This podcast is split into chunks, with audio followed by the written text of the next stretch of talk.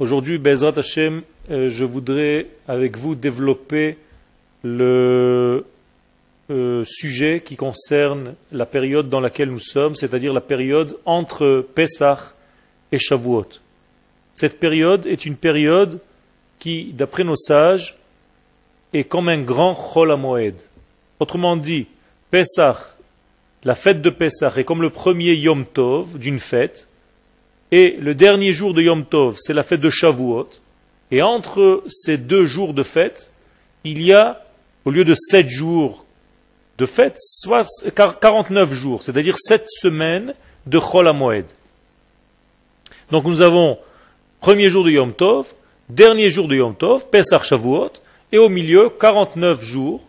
Et vous voyez très bien que ça correspond à ce qui se passe euh, le mois de Tishrei dans la fête de Sukkot. C'est-à-dire, dans la fête de Sukkot, qu'est-ce qui se passe? Nous avons la première journée qui est elle aussi Yom Tov. Nous avons le dernier jour qui s'appelle Shmini Atzeret en Israël, c'est Simchat Torah, qui est aussi Yom Tov. Et au milieu, nous avons sept jours. Comme par hasard, à la fin de Sukkot, nous avons une fête qui s'appelle Shmini Atzeret. Et à la fin de toute cette période du Homer, nous avons aussi une fête qui s'appelle Atzeret, puisque Shavuot, dans son terme biblique, s'appelle Chag Atzeret. Nous avons ici une correspondance extraordinaire entre des mois qui sont dans la période de l'été et des mois qui sont dans la période d'hiver. Et nous devons vivre cette période comme une évolution à partir du premier jour de la fête et jusqu'au dernier jour de la fête, c'est-à-dire entre Pesach et Shavuot, nous sommes dans un processus d'évolution de l'être humain qui passe d'un degré pour arriver à un autre degré. Alors quels sont les degrés à traverser? Le premier degré est celui que nous avons reçu lorsque nous sommes sortis d'Égypte. Lorsque le peuple d'Israël est sorti d'Égypte, il était dans un état passif, c'est-à-dire que la délivrance, la Géoula du peuple d'Israël qui sort d'Égypte est une Géoula qui vient du haut vers le bas, autrement dit d'une intervention divine, sans trop laisser à l'homme la capacité à faire quoi que ce soit, puisque les hommes d'Israël étaient à un niveau tel que leur action n'était pas très, euh, très, très présente lors de la sortie d'Égypte. Je vous rappelle que les sages nous disent que nous étions à 49 degrés d'impureté. On sort de ce degré-là, on commence à évoluer, on commence à grandir, on commence à devenir des hommes pour arriver à atteindre le jour de la fête de Shavuot qui s'appelle, comme je vous le rappelle, Atzeret, avec une certaine qualité que nous avons appris en route. Quelle est cette qualité que nous devons prendre en route? Qu'est-ce qui veut dire grandir? Tout simplement devenir actif dans sa propre vie, devenir celui qui prend les initiatives dans sa vie et qui arrive lui-même à se développer. Non seulement une Géoula, une délivrance qui va venir du haut vers le bas comme une intervention divine, mais là il y aura un réveil à partir de l'homme, à partir du monde d'en bas, pour monter vers le monde d'en haut. Pour résumer, Pessah est une lumière qui vient du haut vers le bas, alors que Shavuot, la fête du don de la Torah, est une fête qui vient du bas vers le haut. Le haut vers le bas de Pessah veut dire intervention divine, le bas vers le haut de Shavuot, c'est les mesures que l'homme aura fixées dans sa vie. Et c'est pour ça que les sages nous disent Torah pi hagvura shamanu. La Torah, nous l'avons reçue par mérite. Gevura dit puissance, puissance égale mérite, mérite égale mesure, c'est-à-dire que les mesures de l'homme, c'est les mesures du gibor. Comme nous disons dans le Pirkei Avot, Ezeu gibor, qui est l'homme fort, Hakovesh et celui qui donne des mesures à sa vie. Ça veut dire que donner des mesures, c'est activer le degré humain pour recevoir la Torah d'une manière achetée, acquise, et non pas comme un cadeau non pas comme une répétition de la Géoula gratuite, entre guillemets, que nous avons reçue à Pessah. Donc, on sort de Pessah d'une délivrance gratuite, et on arrive à Shavuot avec une acquisition, avec un travail du don de la Torah, pour qu'on reçoive la Torah. Et cette période-là, entre Pessah et Shavuot, c'est ce que nous appelons la Gevura en fait. Qu'est-ce que c'est que la Gevura? L'application des mesures.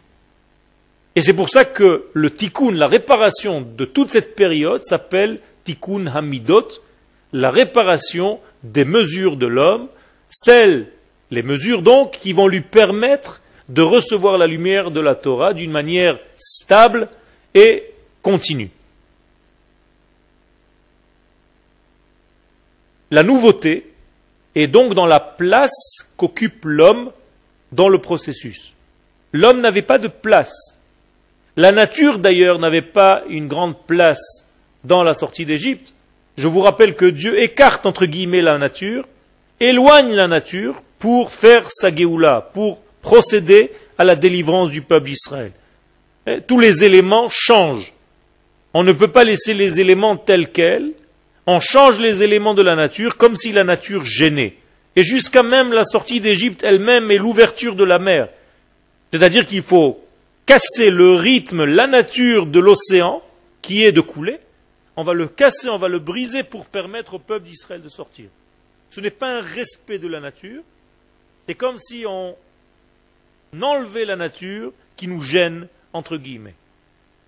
Ce n'est pas une chose euh, qui respecte, c'est une chose qui éloigne le véritable messianisme d'Israël ne sera pas de ce degré-là.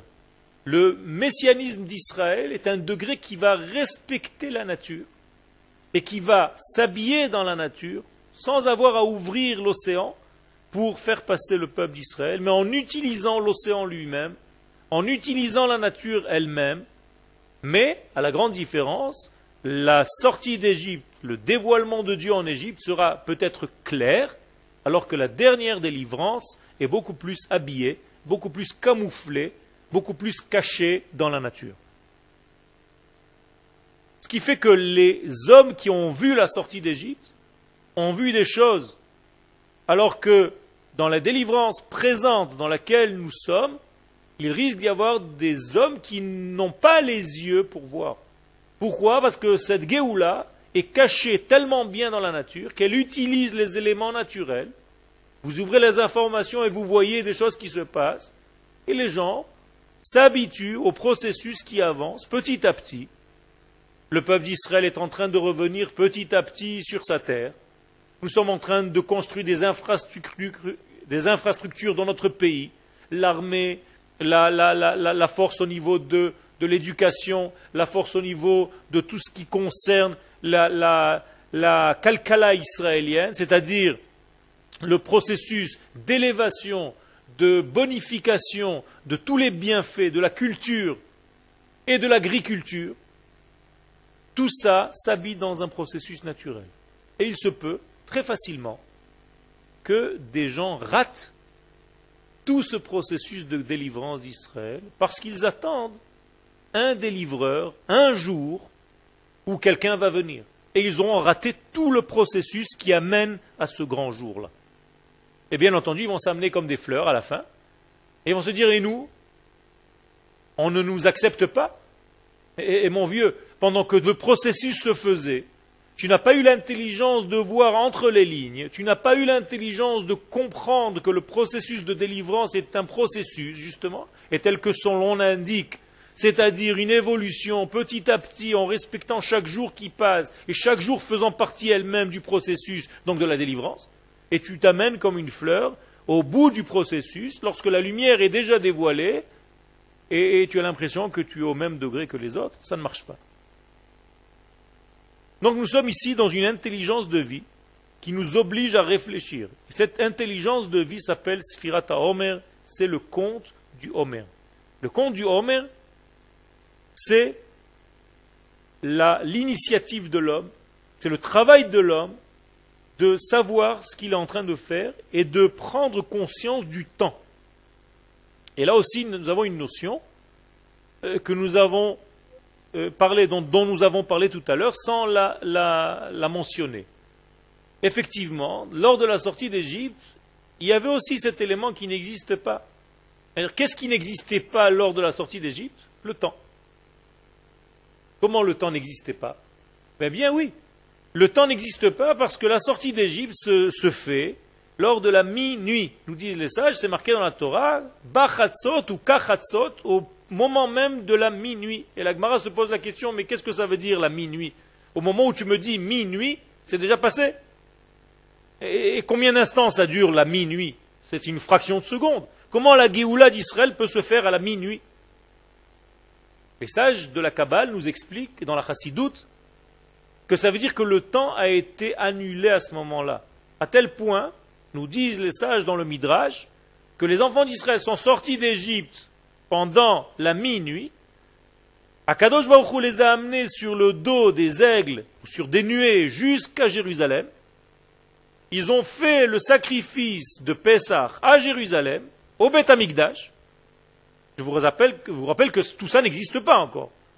Mais le Midrash nous dit qu'ils ont fait tout ça et qu'ils reviennent le même soir en Égypte, encore une fois, et une fois qu'ils reviennent en Égypte, alors on recommence à marcher tout ce processus.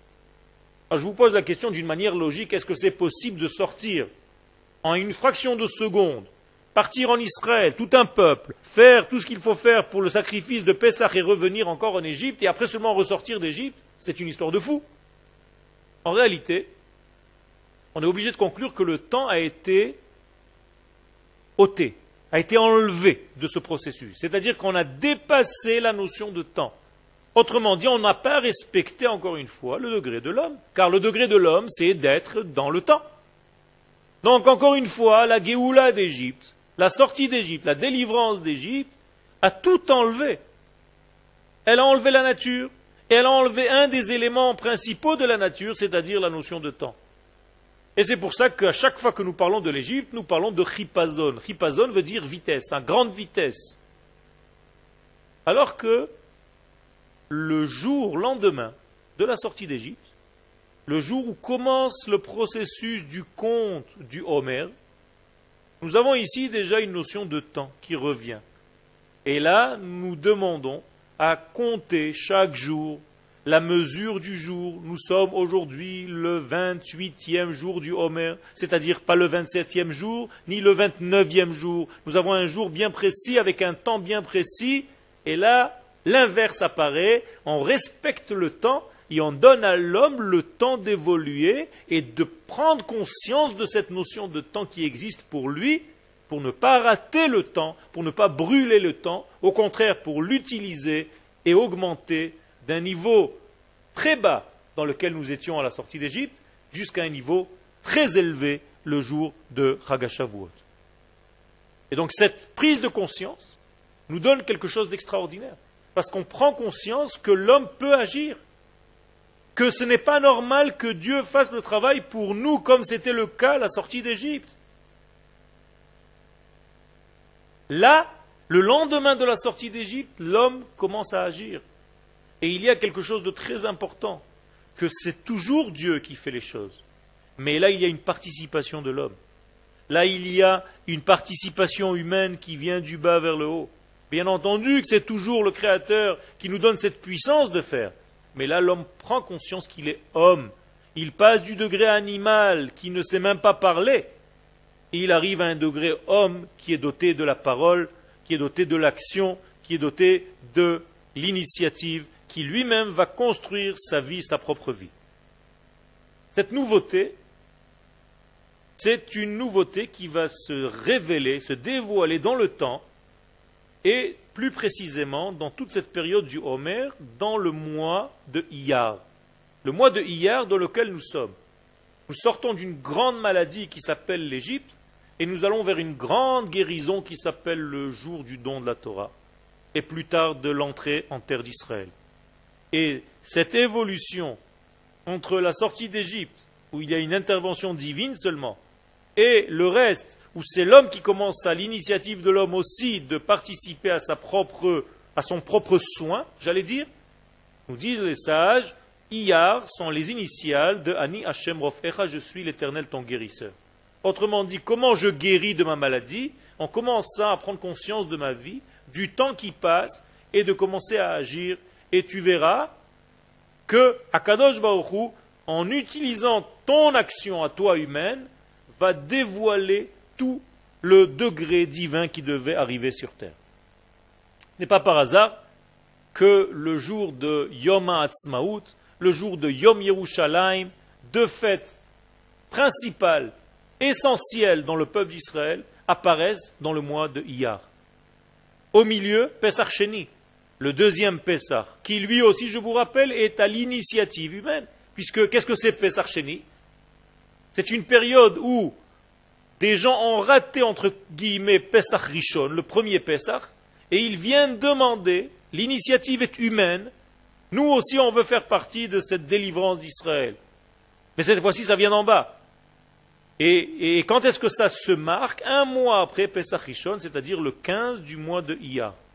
Là aussi, nous voyons que toute cette période-là donne la place à l'homme, elle respecte l'homme, elle donne une expression à la force humaine de venir se placer dans tout ce processus de délivrance du peuple d'Israël. Bien entendu, il est difficile dès que l'homme commence à marcher, car un homme est celui qui marche. Ben l'homme est fait pour marcher, l'homme est un marcheur à, l'inverse des anges qui s'appellent chez les prophètes Amdim, ceux qui sont stables, ceux qui ne bougent pas. L'homme est fait pour bouger, l'homme est fait pour avancer parce qu'il évolue dans son monde. Il n'est pas le même du début à la fin. Nous sommes sortis d'Égypte à un degré animal et nous arrivons à Chagashavuot à un degré d'homme. Et les sages nous disent que le Homer, c'est un aliment qui est pour les animaux, l'orge alors que la fête de Shavuot, nous apportons au temple du pain. le pain, c'est déjà un aliment pour l'homme. On est donc monté de l'élément animal, du monde animal, du degré animal, pour atteindre enfin le degré homme. Et le degré homme passe par des difficultés. À chaque fois que l'homme marche, il commence à réaliser ce pourquoi il est venu, c'est-à-dire de marcher vers quelque chose, alors il y a des difficultés sur le chemin. Et ce n'est pas par hasard que Amalek, ce fameux Amalek, le peuple de Amalek, avec tout ce qu'il représente, et au niveau physique, simple, et au niveau du message profond qu'il vient nous indiquer, c'est-à-dire le doute et, tout ce qui s'ensuit, tout ce degré Amalek va venir attaquer le peuple d'Israël, ni plus ni moins, dans ce même mois de Iyar. Autrement dit, Amalek va commencer son action anti-dévoilement du peuple d'Israël, anti-force qui va se révéler dans le mois de Iyar, c'est-à-dire dans le mois où l'initiative est plutôt humaine. Et si Amalek est envoyé au moment où l'homme commence à agir, c'est qu'apparemment l'action de l'homme est importante. Donc on va envoyer une force qui va essayer de limiter, qui va essayer de perturber cette avancée, et Baruch Hashem, nous avançons malgré toute cette difficulté. C'est ce que le peuple d'Israël a fait lorsqu'il est sorti en guerre contre Amalek dans les deux sens. Dans le sens simple, il est allé combattre, et dans le sens spirituel, il a aussi combattu tous les effets nocifs, négatifs de tout ce qui vient freiner son avancée dans le processus de la délivrance du peuple d'Israël. La période du Homer est donc très complexe, très profonde, et elle nous oblige à une vision beaucoup plus large de notre vie. Si nous pensons que le Homer, c'est le compte de quelques jours, 49 jours, aujourd'hui nous sommes tel jour, demain nous serons tel jour, après-demain encore tel jour, et nous n'avons pas la vision complète de tout le processus, d'où nous sommes venus et vers quoi nous allons, nous avons un grand problème dans notre vie. C'est que nous avons des extraits de vérité et nous ne savons pas voir la totalité.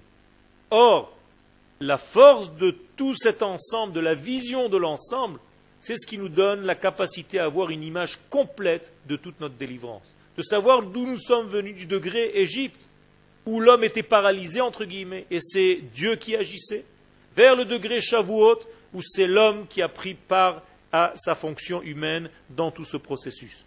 Et le moi qui fait le lien entre les deux, en tout cas les 49 jours qui sont entre Pesach et Shavuot, qui laissent donc la place à l'homme, c'est dans cette vision complète que l'homme peut évoluer.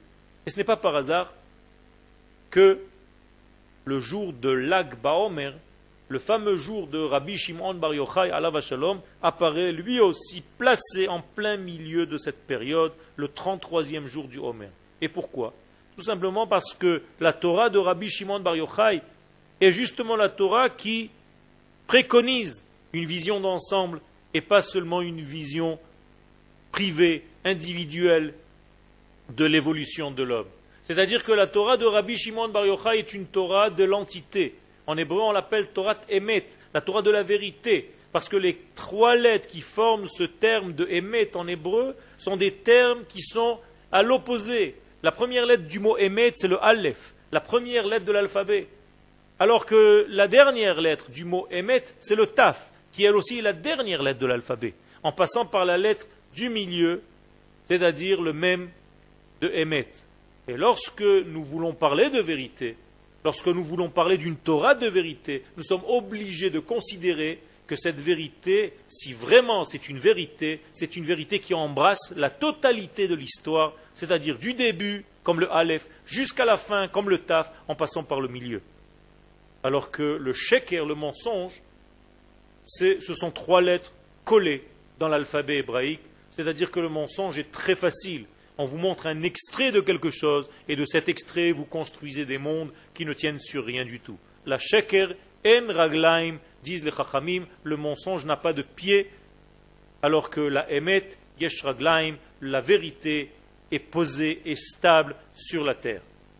Tout simplement parce que le mensonge prend un détail et utilise seulement les détails et a l'impression que ce monde est un monde de détails alors que la Torah de Emet, la Torah des profondeurs, des secrets de la Torah, la, profondeur de la Kabbalah que Rabbi Shimon Bar Yochai vient nous enseigner est une Torah qui voit du début jusqu'à la fin, une Torah qui embrasse la totalité de l'information et qui traite de la totalité de l'information. Lorsqu'on arrive à ce degré de Torah, on arrive à la Torah d'Israël. Les sages nous appellent la Torah d'Israël, Torah Emet. Eretz Harazim le Torah Harazim, ou Torah Harazim, le Eretz Harazim. La Torah des secrets pour le pays des secrets. Ça veut dire que la terre d'Israël, tout comme la Torah de Rabbi Shimon Bar Yochai, en réalité ne font qu'un. La Torah de la terre d'Israël et la Torah de la Kabbalah. La Torah des profondeurs de la Torah, celle que le Rav Kook, Zatzal, nous a dévoilée, nous a sorti au grand jour dans tous les livres des Lumières qu'il a écrits, Sifré Oroth, dans tous ces écrits, de lumière, vient le Rav Kook Zatzal nous enseigner une Torah de l'entité, une Torah qui traite de l'âme du peuple juif, une Torah qui traite de l'ensemble et pas seulement de certains individus ou une Kedusha, une sainteté qui traite un homme ou un autre ou un degré ou un autre. Et là, nous avons une clé, c'est que la sainteté d'Israël est une sainteté collective par laquelle tout ce collectif va en réalité, comme des rayons de soleil, va émaner pour donner au détail. Il n'y a rien que le détail fait, si ce n'est la grande lumière du tout qui vient chez lui. Si nous pensons que c'est la, mitzvah qui fait l'homme, nous sommes dans une grande erreur. Il n'y a qu'un homme qui fait des mitzvot. La mitzvah n'a jamais fait un homme. La mitzvah, c'est seulement le moyen de révéler l'identité qui se trouve dans le tout, dans le klal Israël, dans l'entité Israël. Et si nous savons sortir de l'entité d'Israël, nous allons comme un rayon arriver, comme un entonnoir, arriver jusqu'à la petite mitzvah apparemment individuelle, ce qui n'existe pas, parce qu'en réalité, il n'y a aucune mitzvah individuelle. Toutes les mitzvot que nous faisons, ce sont des actes qui sont des actes du peuple tout entier, parce que c'est en faisant partie de ce peuple d'Israël que je dois faire cette mitzvah. Ce n'est pas la mitzvah qui va me rendre faisant partie de ce peuple. C'est parce que je fais partie de ce peuple que je dois appliquer telle mitzvah ou telle mitzvah. Ce qui équivaut à dire que toutes les mitzvot privées, individuelles que nous faisons ne sont pas des mitzvot privées, individuelles. Elles sont que l'émanation du grand tout, de la grande lumière qu'on appelle l'âme d'Israël tout entière, qui vient se dévoiler dans ce monde par rapport à telle et telle mitzvah que nous sommes en train de faire. Si nous savons que les midotes, que les mesures de l'homme tirent leur force dans la totalité de cette âme d'Israël, si nous étudions l'âme d'Israël et non pas seulement les détails de l'application des choses, alors nous rentrons dans ce que nous appelons la Torah d'Eretz Israël. Et cette Torah d'Eretz Israël nous donne en réalité la qualité large, bien plus ouverte de découvrir ce qu'Akadosh Baruch attend de nous. Et c'est pour ça, et je termine avec cela aujourd'hui, que les sages nous disent Beda Sifra, grâce à ce livre justement de Zohar HaKadosh, de Rabbi Shimon Bar Yochai, Israël min galuta berachamim, le peuple d'Israël va sortir de l'exil par la miséricorde. Pourquoi? Parce que sinon, on sortira de l'exil, mais il manquera le degré miséricorde malheureusement. Le degré miséricorde dépend de la vision globale de l'information de ce qui est en train de se passer dans le monde. Et cette vision nous donne l'acquisition de la vision des choses au niveau de leur profondeur, au niveau de leur âme et pas seulement au niveau dévoilé. Lorsque nous voyons des informations aujourd'hui, nous ne pouvons pas rester avec un degré de surface simplement. Il faut savoir approfondir la vision, savoir pourquoi cette information arrive aujourd'hui, parce qu'il y a des causes et des effets, il y a une totalité de la vision, il y a une profondeur de l'histoire du peuple d'Israël que nous devons étudier. Et cette profondeur-là est donnée par l'étude des profondeurs de la Torah qui correspond à la terre d'Israël.